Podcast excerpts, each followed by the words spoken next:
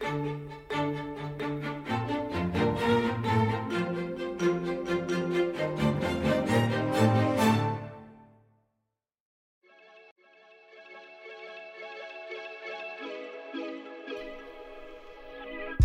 d'hab, distributeur d'anecdotes bancaires par BNP Paribas.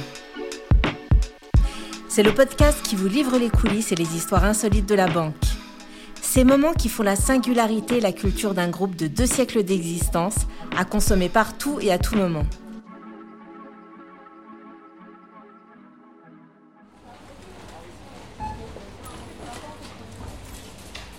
C'est à l'époque où chaque Français disposait d'une calculatrice convertisseur franc-euro que nous partons aujourd'hui.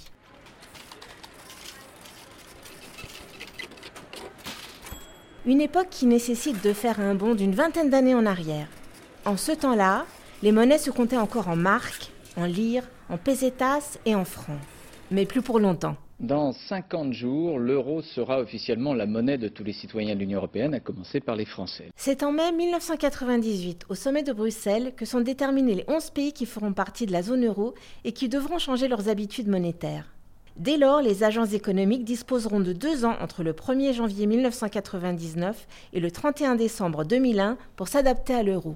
Une véritable révolution soutenue et accompagnée par les banques. Et oui, il s'agissait pour la banque d'un défi majeur à la fois en termes de communication, d'acculturation des employés et des clients, en termes techniques et informatiques, mais aussi en termes de timing. Une véritable course contre la montre était lancée pour respecter le passage définitif et complet à l'euro au 1er janvier 2002. Le passage à la monnaie unique, c'est déjà une réalité pour les petits commerçants qui, depuis le milieu de la semaine, ont reçu leur euh, premier fonds de caisse en euros, bien sûr, une façon de se familiariser ou plutôt de s'entraîner à rendre la monnaie unique. À partir de là, tout est pensé et mis en place pour faire en sorte que cette transition se déroule sous les meilleurs auspices. Une série d'actions de sensibilisation à l'euro voit le jour. À la BNP, des eurokiosques inspirés des kiosques cultures urbains sont installés au sein des agences bancaires dès l'année 1997 dans le but de venir répondre à toutes les interrogations des clients. L'euro, c'est pour bientôt. La BNP vous aide à y préparer vos clients en lançant l'Eurokiosque. Destiné à rester en place jusqu'en 2002 dans toutes les agences BNP, l'Eurokiosque, comme un véritable kiosque de presse, comportera affiches, magazines et numéros spéciaux périodiquement renouvelés. Doit-on détenir deux chéquiers Faut-il changer de carte Comment émettre un chèque en euros sur un compte en francs Toutes les questions que chacun peut se poser face à ce grand changement trouveront leur réponse au sein de ces Eurokiosques.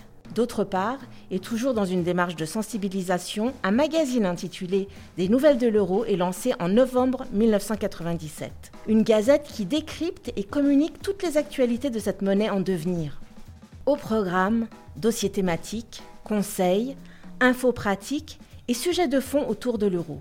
De quoi donner à chacun l'opportunité de devenir expert de ce nouveau monde monétaire.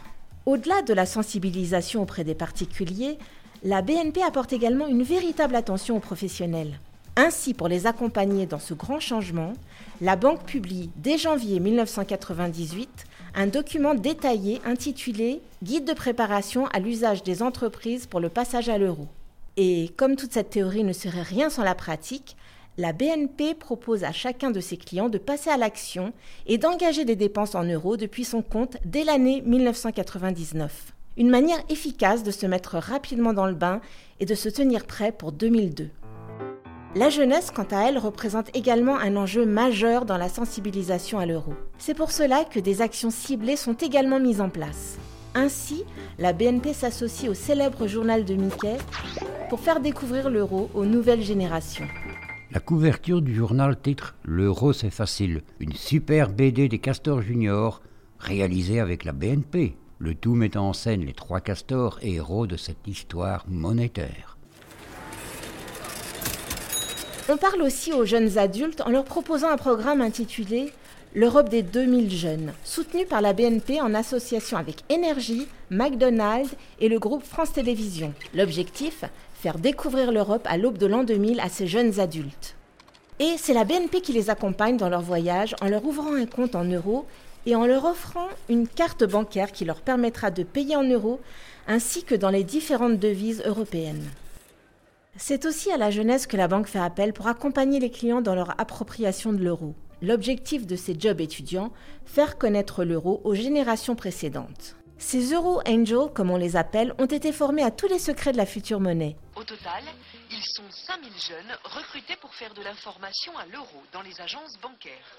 Et pour la petite histoire, leur formation a eu lieu lors d'un grand rassemblement organisé au cirque Phoenix sur la pelouse de Reuilly à Paris et présenté par Laurent Boyer, animateur TV et star de l'époque. J'ai entendu à la télé que vous donniez des sachets premiers euros. Euh, je voudrais savoir pour ma déclaration d'impôt, est-ce que je dois la faire en francs? Mais tout cela n'est qu'une partie visible des changements qui s'opèrent au cours de cette transition monétaire. Dans l'ombre, les employés de banque sont plus mobilisés que jamais pour assurer le bon fonctionnement de cette transformation.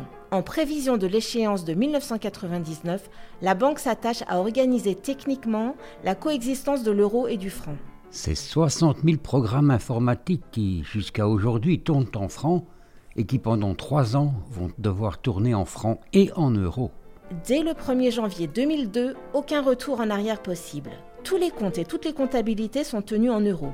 Tous les moyens de paiement scripturaux doivent être libellés en euros. Tous les contrats, y compris les contrats libellés en francs français, sont exécutés en euros. Il faut se tenir prêt et tous les employés de banque sont mobilisés. Le Flash Euro CTLM, un document interne datant de juin 2001, fait état de l'avancée du travail de transformation avant la date fatidique du 1er janvier 2002. La bascule euro de la comptabilité générale s'est déroulée avec succès. Cette opération lourde s'est traduite par la conversion de 5 millions de lignes d'écriture comptable. Les équipes techniques ont été mobilisées tout au long de la période, week-end compris, pour procéder aux travaux informatiques et au contrôle intercalaire. La validation définitive a pu être prononcée le dimanche 27 mai. Après cette étape cruciale, on peut estimer que le volet IT du chantier euro est avancé à 75%. Il reste en effet à transférer progressivement d'autres logiciels comptables périphériques, émission des factures, gestion des immobilisations, ce qui devrait avoir lieu entre juin et septembre. Tous les moyens humains et techniques sont mis en œuvre pour que ce changement se déroule au mieux. Le 1er janvier 2002 marque l'introduction officielle de l'euro dans notre quotidien. Mais le travail de la banque est loin d'être terminé. À partir de là, la mission est d'introduire le plus vite possible l'euro dans le système par le biais des distributeurs de billets, mais aussi en collaborant avec les commerçants qui seront un relais privilégié pour la mise en circulation des pièces de monnaie. Le franc reste alors toujours présent sur le marché. L'étape finale consiste donc à faire disparaître le franc petit à petit. Ainsi, pendant 10 ans, jusqu'en février 2012, les banques vont se coordonner pour reprendre gratuitement les francs du pays afin de laisser définitivement place à la monnaie unique, l'euro. Une organisation de grande ampleur qui semble bien loin derrière nous, tant l'euro fait aujourd'hui partie de notre quotidien, mais qui relève d'une véritable prouesse de gestion et de communication. Et si aujourd'hui payer en euros s'avère être un acte naturel, il est toujours amusant de se souvenir de cette période de grands changements. Celle du nouveau millénaire, de son potentiel bug informatique, de sa nouvelle monnaie qui viendrait chambouler toutes nos habitudes. Mais qui aurait cru que tout cela serait si vite oublié? D'ailleurs aujourd'hui, qui parmi vous est capable de dire à combien de francs correspondent 100 euros?